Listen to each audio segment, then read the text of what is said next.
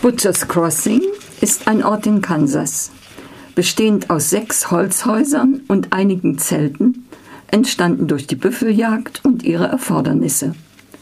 Dort kommt 1873 ein junger Mann aus Boston an, der sein Studium in Harvard abgebrochen hat, um im Westen das wahre wilde Leben kennenzulernen, angeregt durch einen Vortrag Ralph Waldo Emersons Emersons an der Universität. Zitat. Er versuchte, sich in Gedanken zurechtzulegen, was er McDonalds sagen wollte. Es war ein Gefühl, ein Drang, den er benennen musste, obwohl er wusste, was immer er auch sagte, es wäre letztlich doch nur ein anderes Wort für die Wildheit, nach der er suchte. Es ging ihm um Freiheit und das Gute, um Hoffnung und eine Lebenskraft, die allem Altbekannten in seinem Leben zu unterliegen schien, das weder frei noch gut oder lebendig war.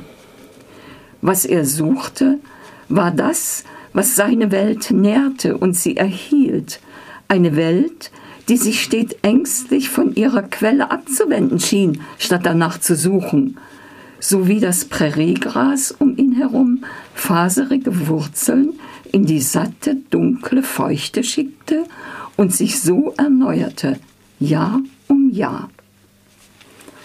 Andrews kommt in Kontakt mit dem Büffeljäger Miller, der von einer riesigen Büffelherde in den Bergen Colorados weiß und Andrew animiert, auf diese große Jagd mitzukommen und sie mit seinem Vermögen zu finanzieren, natürlich mit Gewinnbeteiligung. Zu viert brechen sie auf.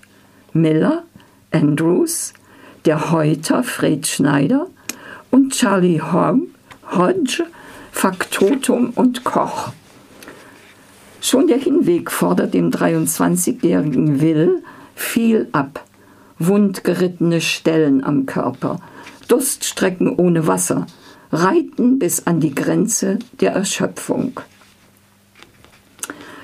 Als sie dann angelangt sind, wird die Büffeljagd selbst in einem abgeschiedenen Hochtal Colorados mit der wohl letzten großen Büffelherde überhaupt zu einem grotesken Massaker an den Büffeln durch Miller, der in eine Art Tötungszwang gerät und nach 25 Tagen eine Herde von fast 5000 Tieren bis auf circa 300 fast ausgelöscht hat.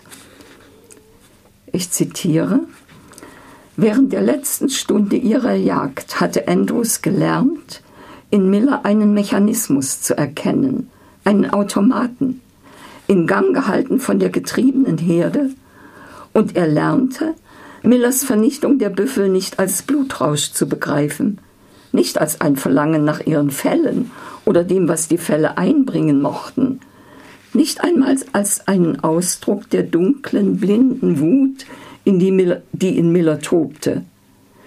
Er begriff die Vernichtung als kalte, hirnlose Reaktion auf das Leben, auf das Miller sich eingelassen hatte. Die Ebene ist danach bedeckt mit den Kadavern der Büffel, umsummt von Insekten, Verwesungsgeruch verbreitend. Will, Will Andrews muss also auch seinen Ekel überwinden, besonders beim Ausweiden und Häuten der Tiere. Und er macht auch die Erfahrung des Tötens von einigen Büffeln ohne jede Emotion. Miller ist in seiner Gier taub für alle Mahnungen, rechtzeitig vor Wintereinbruch den Rückweg anzutreten. Und so müssen die vier Männer den Winter, der mit einem Blizzard beginnt, auf der Hochebene verbringen und können erst im Mai aufbrechen, den Großteil der Fälle im Lager zurücklassend. Den dramatischen Heimweg und die Überraschungen bei der Ankunft in Butchers Crossing will ich hier ausgespart lassen, um noch etwas zur Form des Romans zu sagen. Erzählt wird chronologisch, meist aus der Perspektive des jungen Will Andrews, für den das Abenteuer ein Coming of Age wird, einschließlich der Einweihung in die Mysterien der Erotik durch die Prostituierte Francine in Butcher's Crossing nach seiner Rückkehr. Die vielen Naturschilderungen sind keineswegs langweilig und die Beschreibungen der Strategien des Überlebens im Winter oder auf der Durststrecke des Hinwegs lesen sich wie eine spannende Anleitung für ein Survival Training.